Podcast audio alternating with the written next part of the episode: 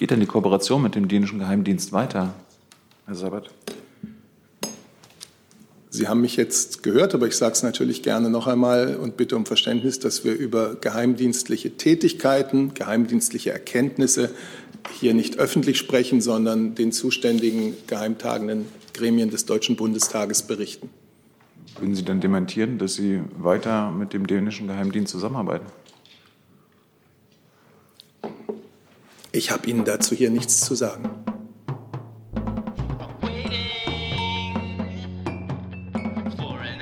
Einen guten Montagmittag wünsche ich. Herzlich willkommen, liebe Kolleginnen, liebe Kollegen, meine Damen und Herren, in der Bundespressekonferenz. Wir arbeiten hier als regierungsunabhängige Organisation der Hauptstadtjournalistinnen und Hauptstadtjournalisten nach wie vor unter Pandemiebedingungen. Das heißt, wir arbeiten mit einem begrenzten Podium und wir arbeiten auch mit einem begrenzten Zeitbudget von in etwa einer Stunde. Wir erlauben eine Frage, eine Nachfrage und der Vorstand der Bundespressekonferenz versucht hier so zu organisieren, dass die Mitglieder unseres Vereins sowie die Mitglieder des Vereins der Auslandspresse ihre Fragen stellen können. Wenn Sie uns beispielsweise über Phoenix verfolgen, können Sie da auch verfolgen die Gebärdensprachdolmetschung, für die wir von Phoenix unterstützt werden. Dafür herzlichen Dank. Und wir können auch gleich mit Fragen starten. Frau Herzog, bitte. Danke schön. Ähm, es geht um die Berichterstattung über den dänischen Geheimdienst, also mutmaßlich am ehesten an Herrn Seibert. Kann die Bundesregierung bestätigen? Sie müssten ein bisschen mehr ins Mikrofon sprechen, ja? bitte schön. Okay. Kann die Bundesregierung bestätigen oder dementieren, dass der dänische Geheimdienst der NSA die Nutzung einer Abhörstation ermöglicht hat, der dadurch auch deutsche Spitzenpolitiker ausspähen konnte? Die Bundesregierung hat die Berichterstattung zur Kenntnis genommen. Sie steht zur Aufklärung mit allen relevanten nationalen wie internationalen Stellen im Kontakt. Ich bitte ganz grundsätzlich, und das kennen Sie schon, ähm, um Verständnis, dass die Bundesregierung zu Angelegenheiten, die nachrichtendienstliche Tätigkeiten, etwaige nachrichtendienstliche Tätigkeiten ähm, grundsä betreffen, grundsätzlich nicht öffentlich Stellung nimmt. Und damit ist keine Aussage getroffen, ob ein Sachverhalt äh, zutreffend ist oder nicht. Die Bundesregierung berichtet zu diesen entsprechenden Themen, insbesondere den zuständigen geheimtagenden Gremien des Deutschen Bundestages. Zusatz, Frau Herzog? Ja. Das heißt, wenn Sie sagen, Sie stehen zur Sie müssten trotzdem auf, ja, noch mehr. Sie stehen zur Aufklärung im Kontakt äh, mit Partnern Heißt das, dass Sie zu diesem Zeitpunkt noch keine eigenen Erkenntnisse haben? Wir haben es ja ähm, auf Anfrage der ähm, recherchierenden Journalisten schon gesagt. Die Bundeskanzlerin hat vom Gegenstand dieser aktuellen Recherche durch äh, die Anfrage der Journalisten erfahren. Hey Leute, Thilo hier. Unsere naive Arbeit in der Bundespressekonferenz und unsere wöchentlichen Interviews, die sind nur möglich, weil ihr uns finanziell unterstützt. Und damit das so bleibt, bitten wir euch, uns entweder per Banküberweisung oder PayPal zu unterstützen. Weitere Infos findet ihr in der Podcast-Beschreibung. Danke dafür.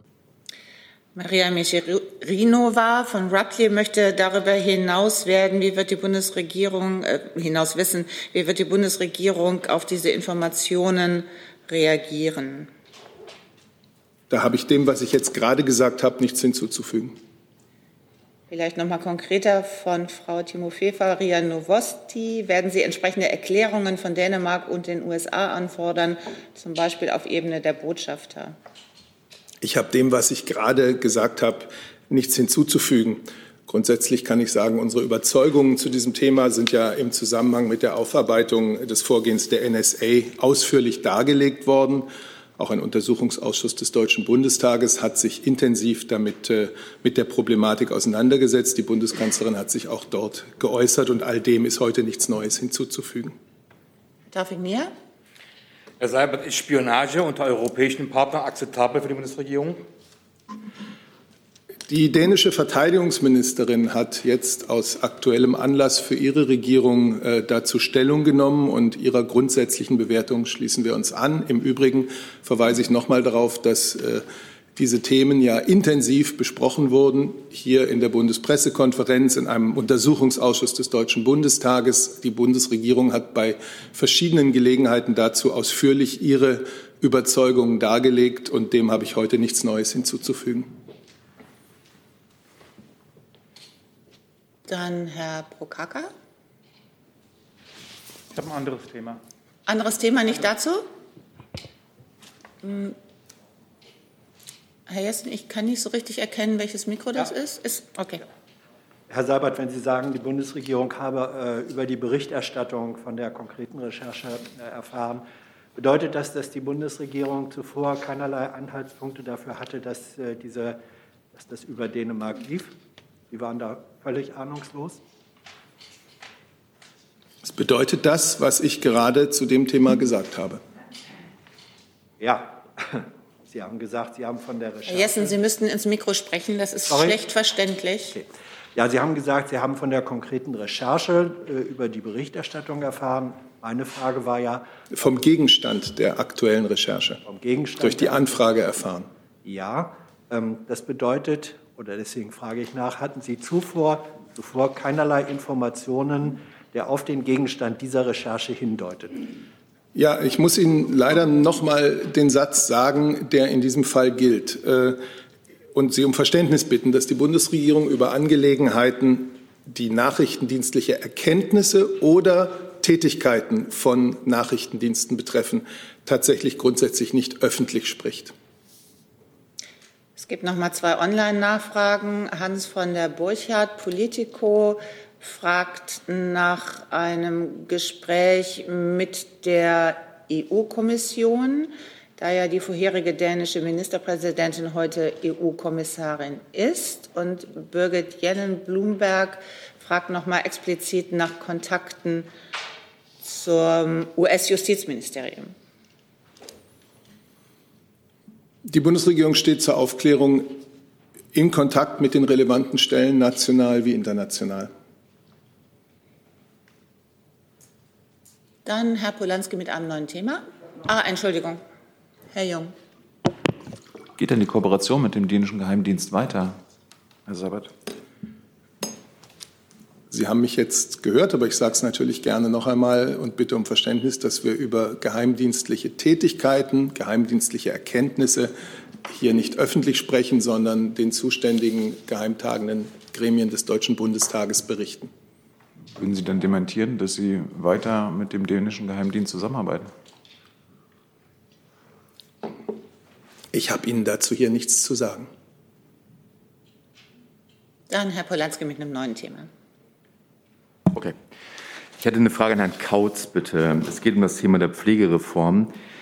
Angeblich gibt es eine Verständigung zwischen Ihrem Ministerium und dem Arbeitsministerium, die auch vorsieht, dass es einen jährlichen Steuerzuschuss von einer Milliarde Euro geben soll und Kinderlose einen etwas erhöhten Anteil leisten sollen für die Pflegeversicherung.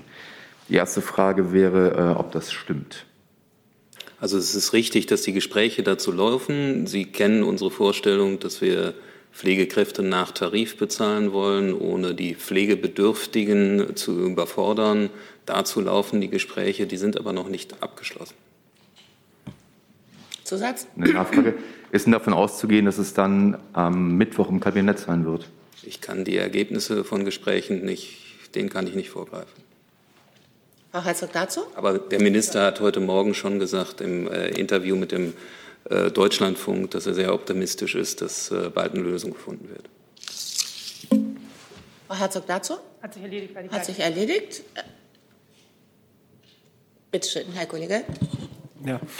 Ähm, ist denn ein Entwurf einer Ressortabstimmung mit Blick auf Mittwoch schon zur Pflegereform? Ich kann Ihnen nicht mehr sagen als das, was ich Ihnen gesagt habe gerade.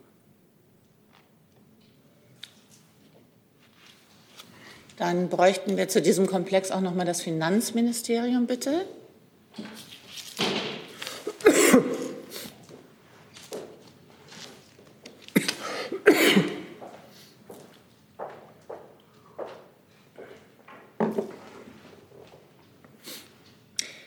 Rasmus Buchsteiner von The Pioneer möchte nämlich darüber hinaus wissen, äh, sind die eine Milliarde Euro, die als Bundeszuschuss im Gespräch sind, das letzte Wort oder ist das BMF offen dafür, hier nochmal nachzulegen? Äh, der Kollege vom Bundesgesundheitsministerium hat ja gerade gesagt, wir sind hier in der Abstimmung. Ich habe dem nichts hinzuzufügen.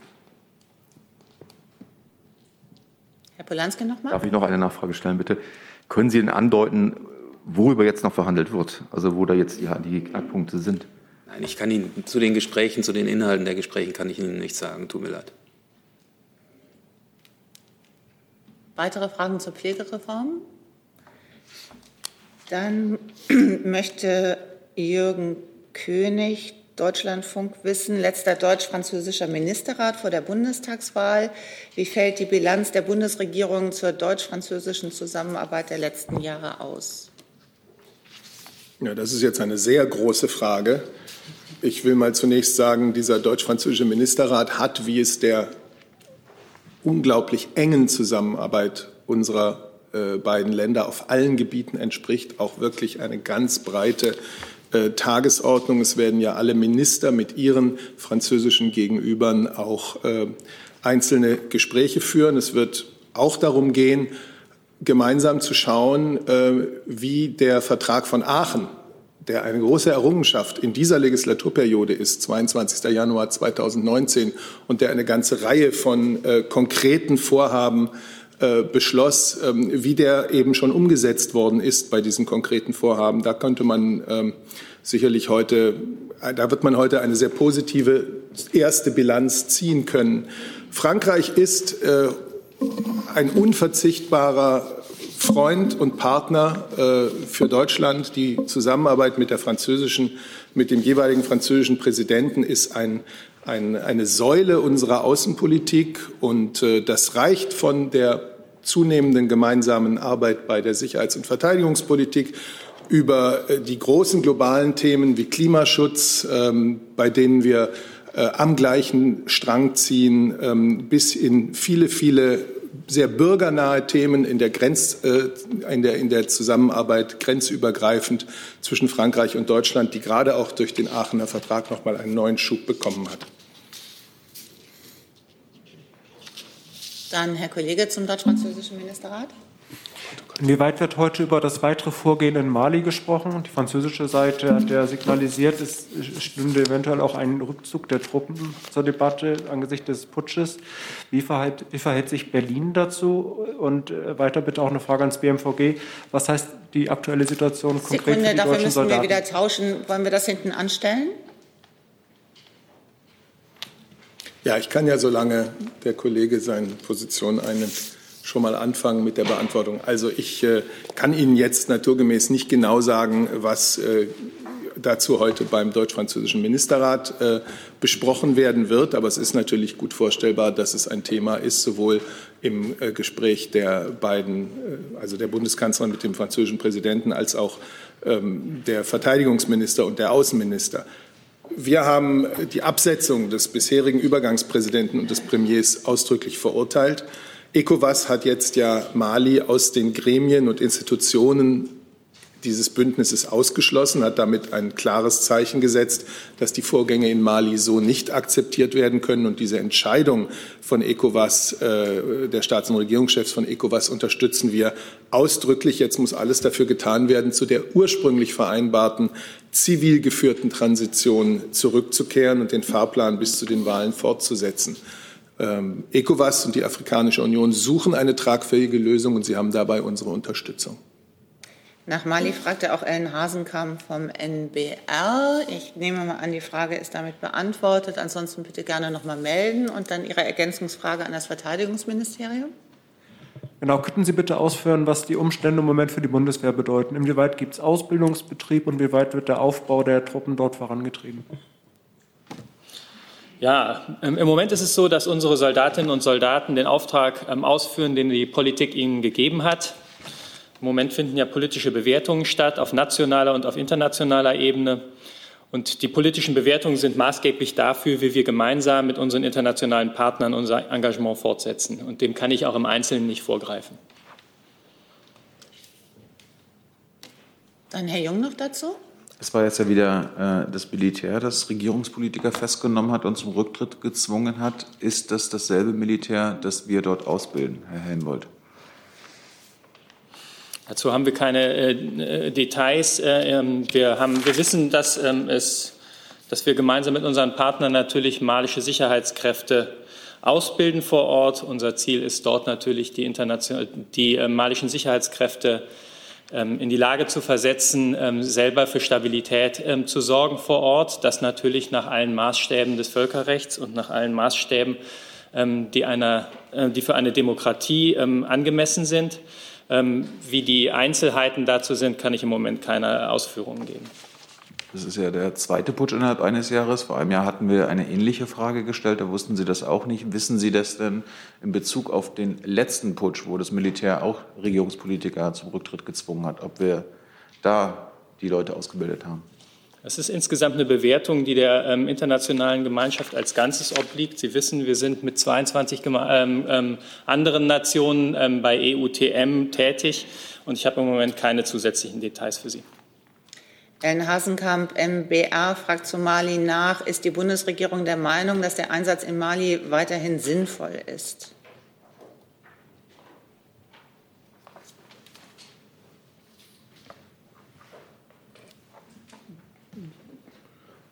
Also zumindest, und das will ich vielleicht vorweggeben, bevor die Kollegin aus dem Auswärtigen Amt vielleicht auch noch äußert, unser Engagement in Afrika beim Kampf gegen den Terrorismus und speziell in der Sahelregion ist von großer Bedeutung.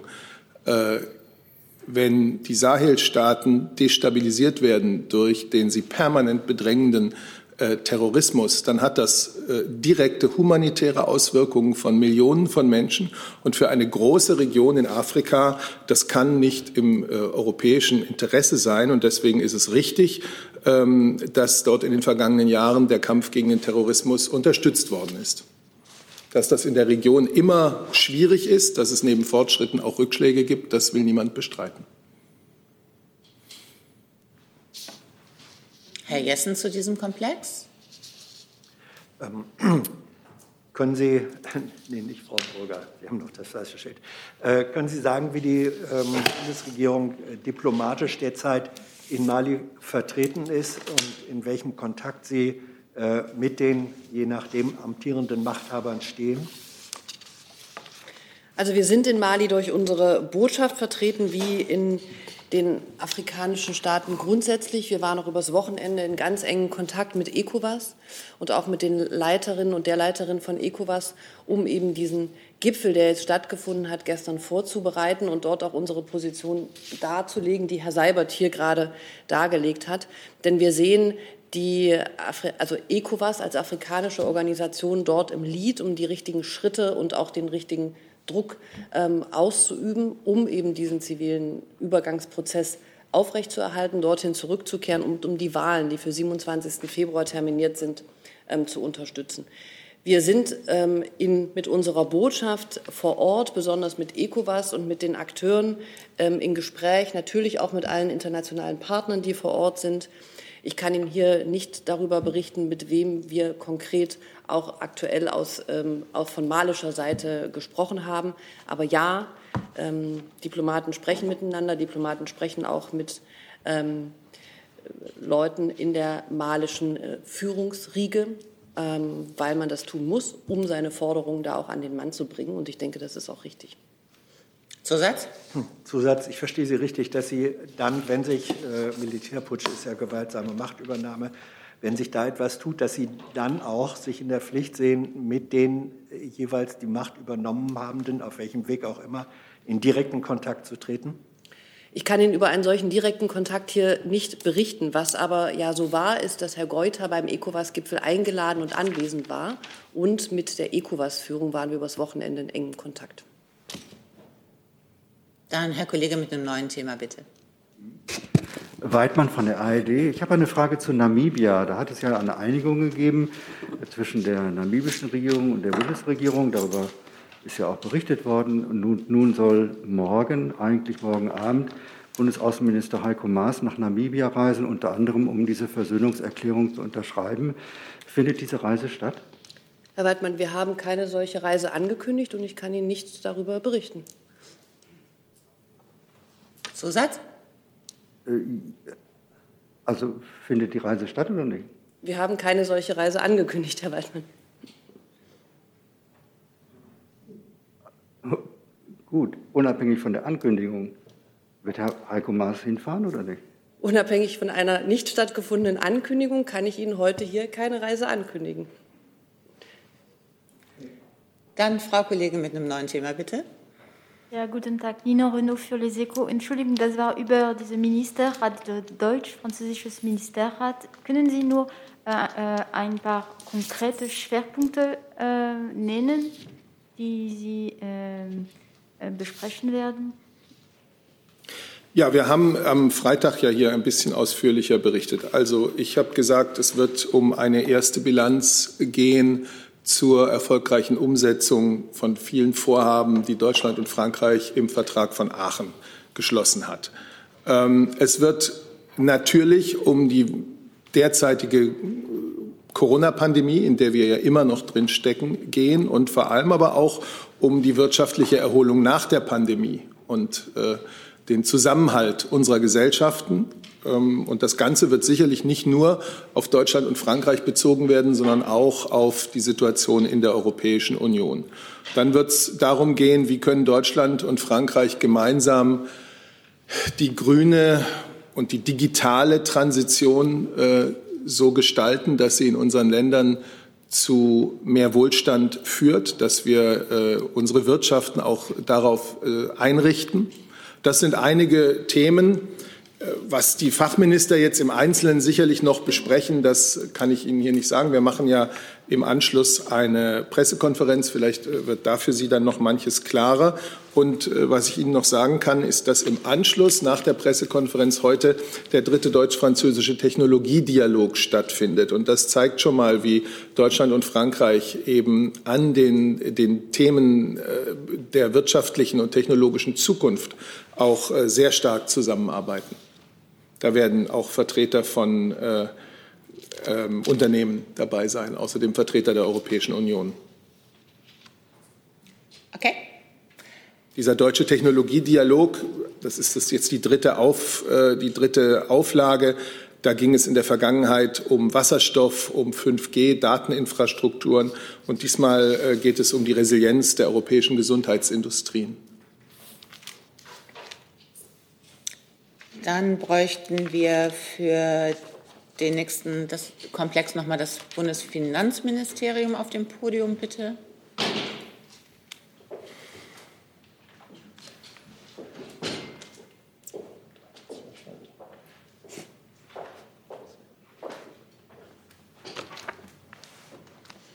Es geht um die Rentenurteile von heute. Da möchte David Böcking vom Spiegel wissen, plant das Bundesfinanzministerium den Grundfreibetrag und die Kassenbeiträge ab sofort nicht mehr in die Berechnung des steuerfreien Rentenanteils einzubeziehen oder wird es erneut eine Stufenlösung geben?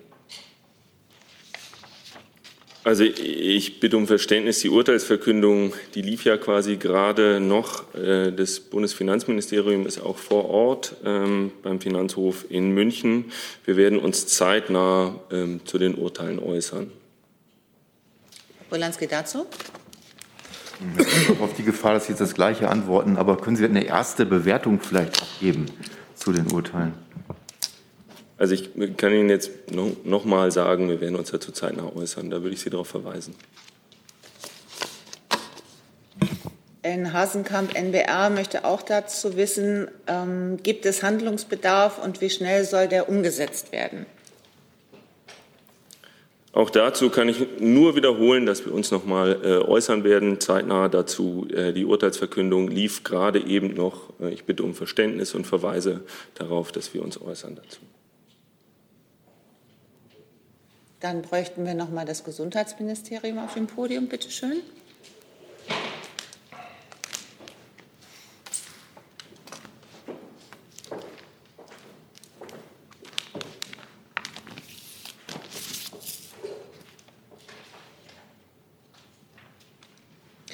Christina Hofmann vom ZDF möchte nämlich wissen, was ist das Ergebnis der Gespräche mit den Ländern zu, zum möglichen Abrechnungsbetrug in Corona-Testzentren? Wie soll der Betrug künftig verhindert werden? Also dazu hat heute eine Schalte der Gesundheitsministerinnen und Minister der Länder und des Bundesgesundheitsministers äh, stattgefunden. In der Tat, ähm, zunächst einmal haben die äh, unisono festgestellt, dass es ein Erfolg war, diese Infrastruktur für Testzentren so schnell auf die Beine zu stellen. Es gibt sehr, sehr viele seriöse Anbieter. Das sollte man über diese Diskussion, die wir aktuell führen, äh, nicht vergessen. Äh, DRK, Arbeiter-Samariter-Bund, Arztpraxen, Apotheken, äh, die Testcenter der Gesundheitsämter selber und auch viele private Anbieter, die das machen. Außerdem werden Testzentren kontrolliert und es sind auch schon einige Testzentren, das haben mehrere Gesundheitsminister dort auch gesagt, einige Testzentren sind äh, schon geschlossen worden. Ähm, gleichwohl haben auch äh, mehrere betont, dass das äh, nicht hinnehmbar sei, diese, diese kriminellen Machenschaften, offensichtlich kriminellen Machenschaften. Und man hat sich geeinigt, dass man jetzt sehr kurzfristig die äh, Testverordnung äh, entsprechend äh, anpassen will und die Kontrollen verschärfen will oder die Kontrollmöglichkeiten verbessern will. Es gibt dazu Ansatzpunkte. Dazu hatte sich auch Bundesgesundheitsminister Spahn schon gestern Abend und auch heute Morgen zuerst bei Anne Will, dann im Deutschlandfunk schon geäußert. Ähm, zum einen könnte man den KV die Möglichkeit geben, abgerechnete Sachkosten zu vergleichen ähm, mit den abgerechneten Tests. Ähm, also wenn einer äh, 200 Testkits äh, angefordert hat oder bezahlt hat und nachher 400 Tests abrechnet, ist es halt ein bisschen schwierig, das zu rechtfertigen. Das könnte dann Ansatzpunkt sein für eine Kontrolle. Ähm, des Weiteren will man eventuell die Finanzämter mit in die Kontrolle einbeziehen indem man äh, die Testzentren privater Anbieter verpflichtet, äh, Steuer-IDs äh, weiterzugeben, den Abrechnungsstellen, sodass dann auch Umsätze ähm, gegengerechnet werden können. Und schließlich braucht es eine, eine schriftliche Bestätigung ähm, der Gesundheitsämter, dass die Testzentren vernünftig diese Tests durchführen, eine Online-Registrierung dafür alleine reicht nicht. Äh, detaillierter kann ich das jetzt noch nicht sagen, weil, wie gesagt, ähm, sich äh, die Gesundheitsminister von Bund und Länder geeinigt haben, zusammen mit äh, den kommunalen Spitzenverbänden und auch den KV ähm, äh, zu erörtern, wie man diese Testverordnung relativ zeitnah, relativ kurzfristig, und wir sprechen da von Tagen, nicht von Wochen, verändern kann, anpassen kann. Herr Jung dazu? Elisabeth, wie, äh, was sagt denn die Kanzlerin zu diesem wahrscheinlich millionenfachen Betrug bei Schnelltests? Und ähm, ich habe jetzt noch nicht ganz verstanden, was Sie unabhängig von den Kontrollen und Kontrolleuren eine Frage, eine Nachfrage bitte. An der Testverordnung machen wollen. Also zunächst mal, der Kollege aus dem BMG hat es gesagt, es ist ja hervorzuheben, dass es innerhalb sehr kurzer Zeit gelungen ist, ein so dichtes Netz von Testmöglichkeiten aufzubauen. Ich denke, dass viele Bürger darüber auch sehr froh sind, weil es ihnen die Möglichkeit gibt, die vielen Öffnungen und Lockerungen jetzt auch selbst zu nutzen. Ähm, Testungen können Lockerungen absichern und können damit verhindern, dass Infektionszahlen wieder steigen. Betrug ist Betrug. Und wo Betrug geschieht oder wo Betrug äh, Verdacht im Raum steht, äh, muss dem nachgegangen werden, muss das geahndet werden und wird das auch geschehen. Und äh, Herr Kautz hat ja fürs BMG jetzt gerade berichtet, ähm, in welche Richtung der Minister mit den Ländern darüber gesprochen hat.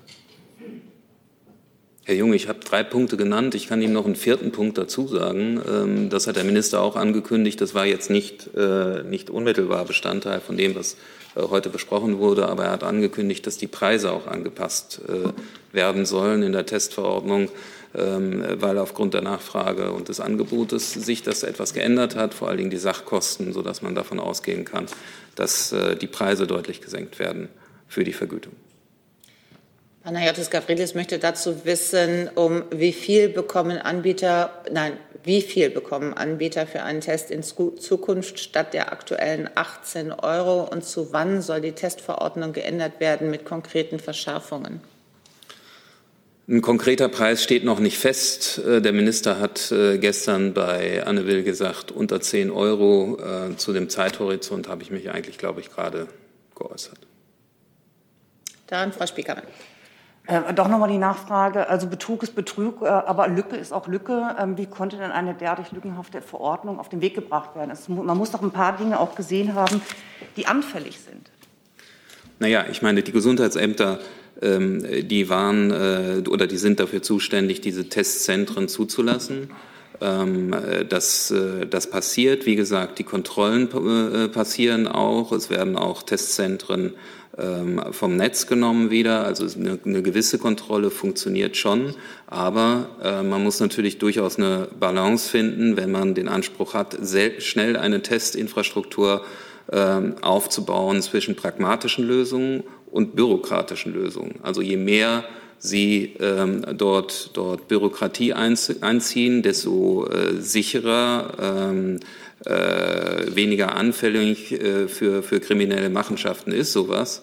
Aber desto weniger flexibel ist das und äh, desto langsamer wird dieser Aufbau dieser Teststruktur passieren. Und diese Teststruktur hat A dabei geholfen, ähm, mit die dritte Welle zu brechen und hilft uns B dabei, ähm, den Alltag in der Pandemie besser zu bewältigen. Frank Jordans AP möchte in diesem Zusammenhang von Ihnen, Herr Kautz, wissen, welcher Anteil der Tests in Testzentren ist positiv? Die aktuellen Zahlen dazu kann ich Ihnen nicht nennen, die reichen nach. Frau Herzog dazu? Herr Kautz, Sie haben eben gesagt, ähm, es werde auch schon kontrolliert. Heißt das, es wurde auch schon vor der aktuellen Berichterstattung kontrolliert und es gab auch da schon Versuche, Betrug zu verhindern? Nein, es wurde klar wurde vor der vor der aktuellen Berichterstattung schon kontrolliert. Also ich meine alleine, äh, wenn ein Testzentrum äh, sich beim Gesundheitsamt meldet und sagt, äh, ich möchte als Testzentrum registriert werden, dann kontrolliert das Gesundheitsamt, ob man das machen kann oder nicht. Und wie gesagt, es gab einige Gesundheitsminister, ähm, die, die äh, äh, betont haben, dass diese Kontrollen auch im Nachhinein dazu geführt haben, dass Testzentren vom Netz genommen wurden. Zusatz? Ähm, ich habe noch eine Frage zum Thema, ist aber eine andere Frage. Wir sind aber erst noch mal bei den Testzentren. Es geht um die Testzentren. Ja. Okay. Gut, ähm, die andere Frage, ich weiß nicht genau, vielleicht ans BMJV, an wie viel, in wie vielen Ländern wird denn jetzt nach Kenntnis der Bundesregierung ermittelt gegen Testzentren? Da müssten wir dann noch mal tauschen, bitte.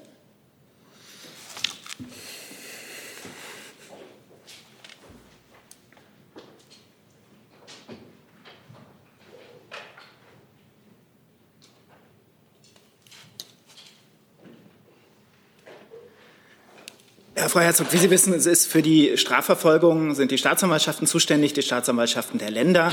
Deswegen kann ich Ihnen hier keinen Gesamtüberblick darüber geben. Es ist ja darüber berichtet worden, dass zum Beispiel die Schwerpunktstaatsanwaltschaft für Wirtschaftskriminalität in Bochum in Nordrhein-Westfalen die Ermittlungen führt, dass sie auch unmittelbar Durchsuchungen hat vornehmen lassen. Und im Übrigen würde ich Sie bitten, sich dazu an die Landesjustizministerien oder direkt an die Staatsanwaltschaften zu wenden.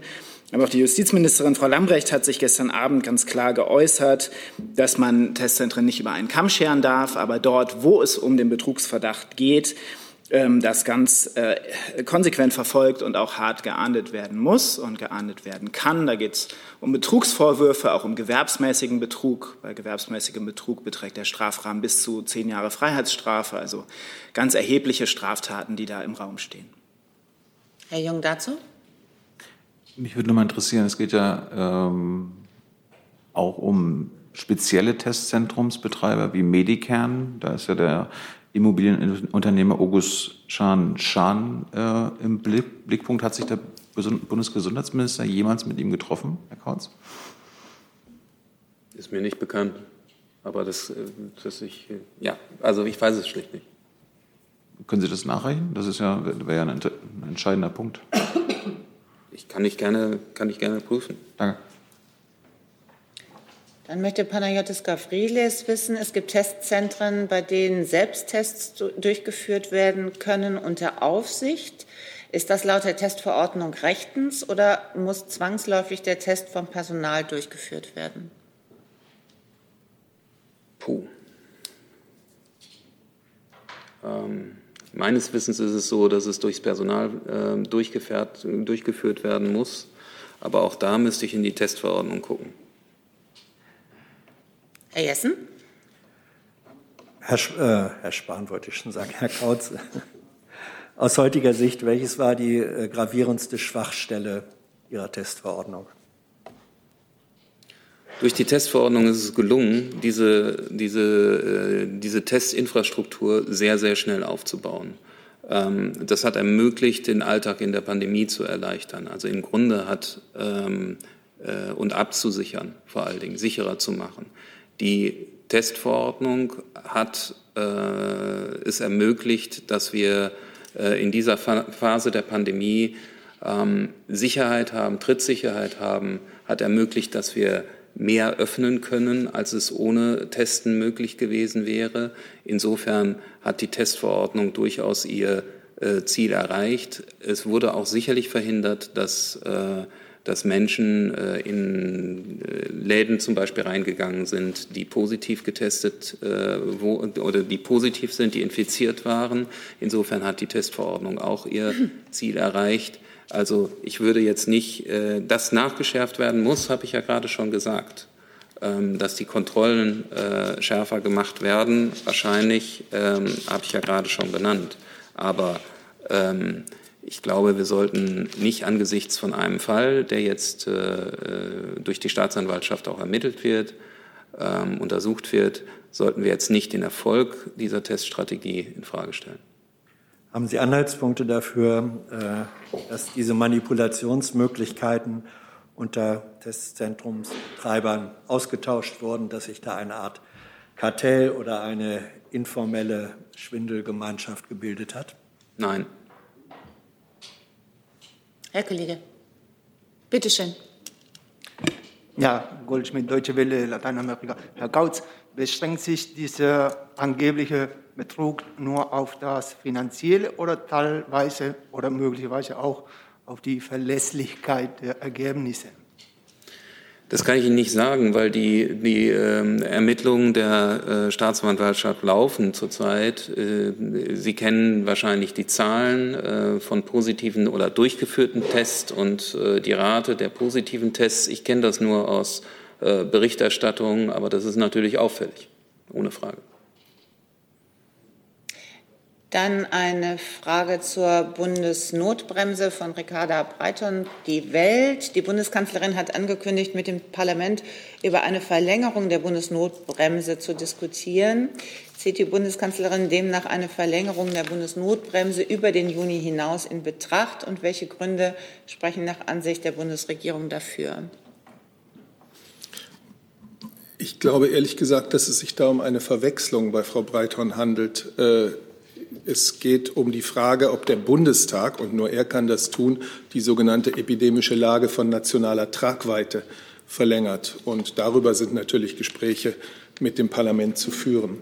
Die Bundesnotbremse ist äh, davon jetzt mal ganz äh, unabhängig.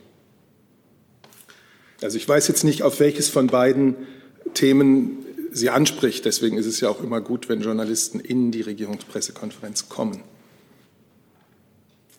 Darf ich noch mal kurz eine Sache nachreichen? Es ist so, wie ich gesagt habe, diese äh, Antigen-Schnelltests äh, dürfen nur durch geschultes äh, Personal durchgeführt werden. Äh, wenn es um Selbsttests geht, die können äh, zwar unter, unter Aufsicht äh, selbst durchgeführt werden, aber die sind nicht abzurechnen. Frau Spiekermann? Jetzt gleich nochmal zur Bundesnotbremse. Es gibt eine neue Studie der Uni München, die sagt, es gibt keinen unmittelbaren Zusammenhang zwischen Bundeslockdown und sinkenden Zahlen. Was sagen Sie dazu, Herr Sabat? Ja, jede Studie wird natürlich zunächst mal zur Kenntnis genommen. Äh, als die Notbremse beschlossen wurde, war es der 21. April vom Deutschen Bundestag beschlossen wurde. Da hatten wir eine bundesweit durchschnittliche Inzidenz von gut 160. Wir waren mitten in der dritten Welle. Heute liegen wir bei 35 bundesweit durchschnittliche Inzidenz.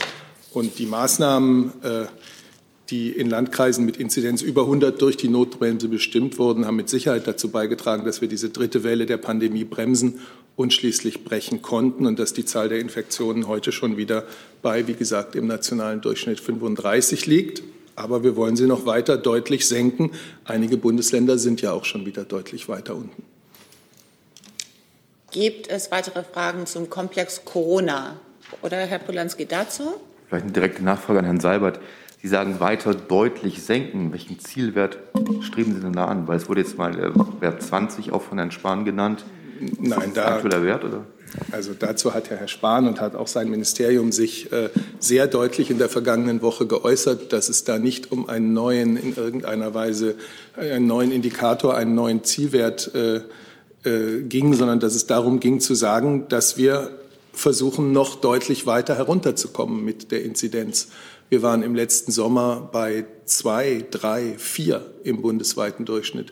35 ist ein enormer Fortschritt, über den wir uns alle freuen können und den auch wirklich äh, alle Bürger dieses Landes gemeinsam erreicht haben. Aber äh, in Anbetracht der äh, Varianten, äh, die auch bei uns in Deutschland noch prozentual nicht so stark verbreitet, aber angekommen sind, möglicher neuer Varianten, die entstehen können, äh, sind wir gut beraten, noch deutlich weiter runterzugehen. Und ich werde Ihnen jetzt keinen, äh, ich werde Ihnen jetzt keinen, äh, keinen Wert nennen. Es ist unheimlich erfreulich, dass einzelne Bundesländer ähm, schon deutlich weiter unten sind. Und wir, das ist, das zeigt uns allen den Weg.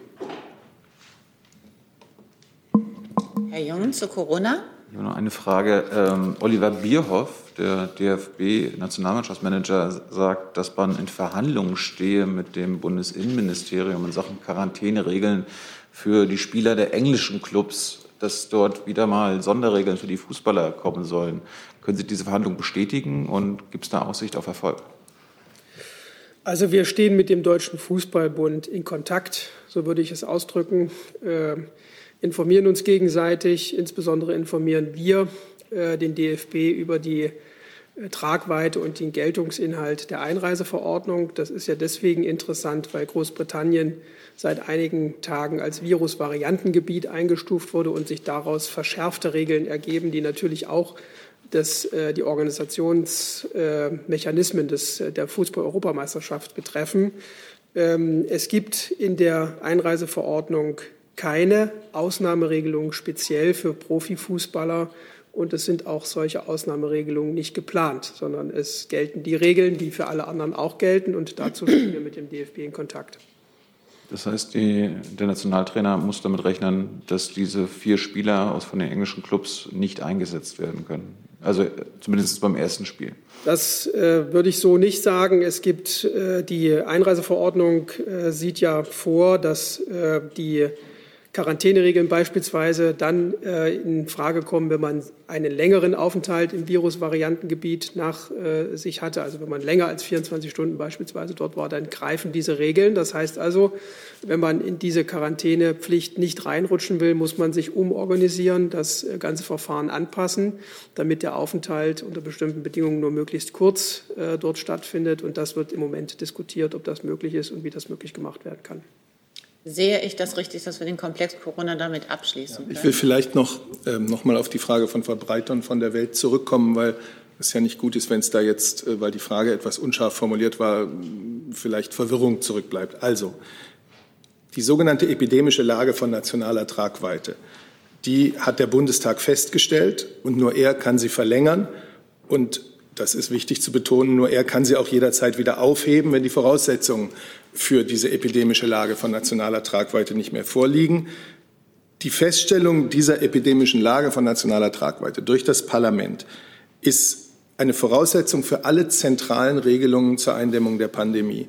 Sie ermöglicht dem Bundesgesundheitsminister Verordnungen zu erlassen zum Schutz der öffentlichen Gesundheit, zur Bewältigung der Pandemiefolgen im Bereich Infektionsschutz, Gesundheitswesen, Pflege.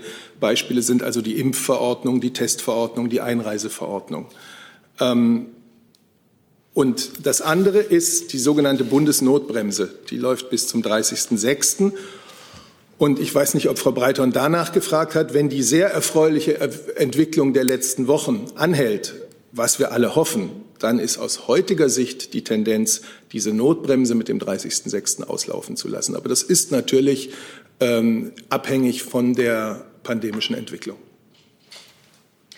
Dann wechseln wir das Thema. Frau Timofeeva Ria Novosny fragt nach der Notlandung der Ryanair-Maschine in Berlin. Da habe es geheißen von Ryanair, dass die Meldung über mögliche Drogen an Bord von der deutschen Seite kam. Können Sie sagen, wer diese Information an die deutsche Flugsicherung gegeben hat? Also ich kann Ihnen äh, zunächst mal aus äh, Sicht des Innenministeriums, äh, das ja für die Bundespolizei zuständig ist, sagen, dass es äh, bezogen auf diesen Flug einen polizeilichen Sachverhalt gab, der ähm, eine Gefährdung dieses Flugzeugs zumindest nicht ausschließen ließ. Und vor diesem Hintergrund ist das Flugzeug außerplanmäßig in äh, Berlin gelandet, wurde gründlich untersucht, sowohl die Passagiere als auch das Gepäck. Und äh, im Ergebnis konnte kein Gefährdungssachverhalt festgestellt werden. Das heißt also, das war eine Vorsichtsmaßnahme aufgrund eines ernstzunehmenden Hinweises. Und nach Abschluss der Maßnahme ist das Flugzeug mit all seinen Passagieren auch zum Zielort weitergeflogen. Herr Jessen dazu? Ja, das war auch meine angemeldete Wortmeldung. Ähm, Herr Alter, können Sie uns sagen, inwiefern äh, der Informationsweg und die Entscheidung über die Landung sich äh, strukturell und systemisch unterschieden hat oder unterscheidet ähm, von der erzwungenen Landung des Ryanair-Fliegers in Minsk? Also ich habe keine Kenntnis ähm, darüber, wie die Informationsflüsse liefen äh, in dem Fall, äh, den Sie beschreiben in Minsk. Ähm, es ist nur so, dass in Deutschland, da kann vielleicht auch das, äh, könnte vielleicht auch das BMVI noch ergänzen, äh, dass es in Deutschland so ist, dass wenn solche Hinweise äh, eingehen, manchmal sind es anonyme Hinweise, es kommt also ganz, es gibt ganz viele Fallgestaltungen. Manchmal gibt es Anrufe bei der Bundespolizei, da werden Dinge ausgesprochen, die zu überprüfen sind. Und dann geht es üblicherweise so, dass die Sicherheitsbehörden Kontakt aufnehmen, äh, aufnehmen mit, den, äh, mit den Behörden, die für die Flugsicherung zuständig sind. Und dann äh, wird äh, mit, dem, mit der entsprechenden Besatzung Kontakt aufgenommen und das weitere Verfahren besprochen. Äh, und hierbei geht es nicht um eine Erzwingung, sondern das ist äh, in dem Fall, wie es, den, über den wir hier sprechen, in Berlin, eine Entscheidung gewesen, der Flugsicherung gemeinsam mit der Crew des betreffenden Flugzeuges schnellstmöglich diesem Hinweis nachzugehen äh, die Überprüfung durchzuführen und nachdem das ausgeräumt wurde, äh, unverzüglich auch die Reise fortzusetzen. Mit allen Passagieren und allen Gepäckstücken. Ist die Information richtig, dass die Bombenwarnung zunächst am Zielflughafen in Krakau eingegangen ist und von dort dann nach Deutschland zurückgemeldet wurde? Ging das von Krakau direkt ähm, an die Flugsicherung oder ging das über Sicherheitseinrichtungen, die dem BMI unterstehen? Ähm, solche Sachverhalte äh, ziehen immer auch noch polizeiliche Ermittlungen nach sich. Und äh, vor diesem Hintergrund bitte ich um Verständnis, dass ich jetzt zu den Details des Vorfalls, äh, insbesondere von wo aus an wen welche Informationen gingen, an dieser Stelle keine Auskunft geben möchte. Das angesprochene Verkehrsministerium ist heute nicht da, hört aber bestimmt zu und kann dann gegebenenfalls ergänzen. Ähm, wir bräuchten noch mal das Verteidigungsministerium auf dem Podium, bitte.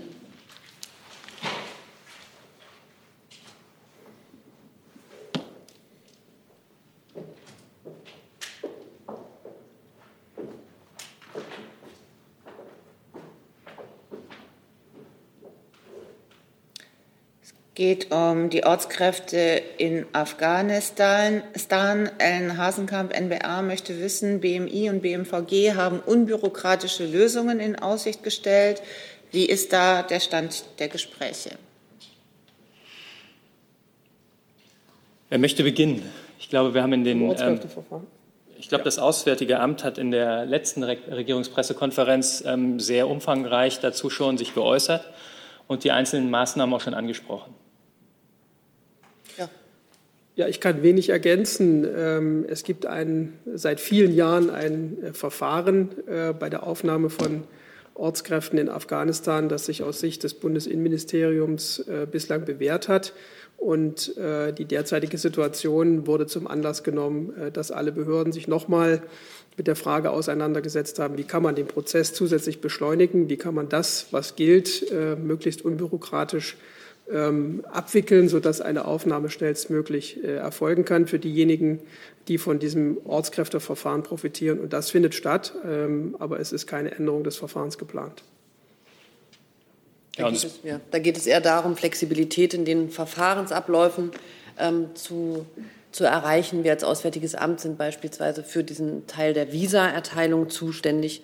Und da haben wir zum Beispiel auch die Lösung gefunden, dass wir gewisse Anträge von Deutschland aus bearbeiten können, ähm, sodass das ähm, eine Zeitersparnis wir uns äh, dort erhoffen und auch bei der Erteilung von Papieren ähm, sind wir, sind wir involviert und da läuft eine sehr gute Zusammenarbeit zwischen allen Ressorts im Moment.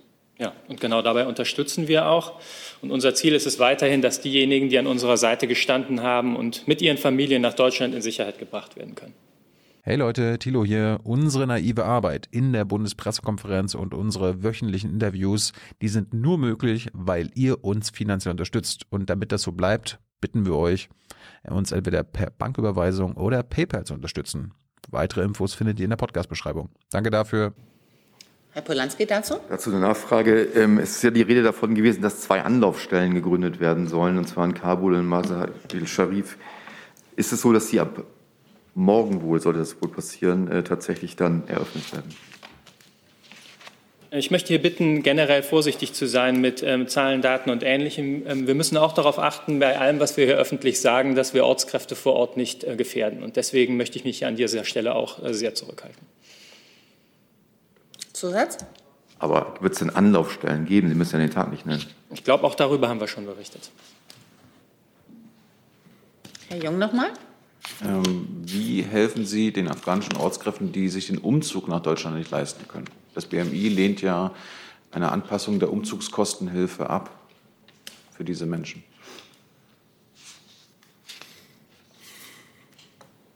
Es ist ja schön und gut, dass sie dann herkommen können, aber wenn sie es nicht leisten können?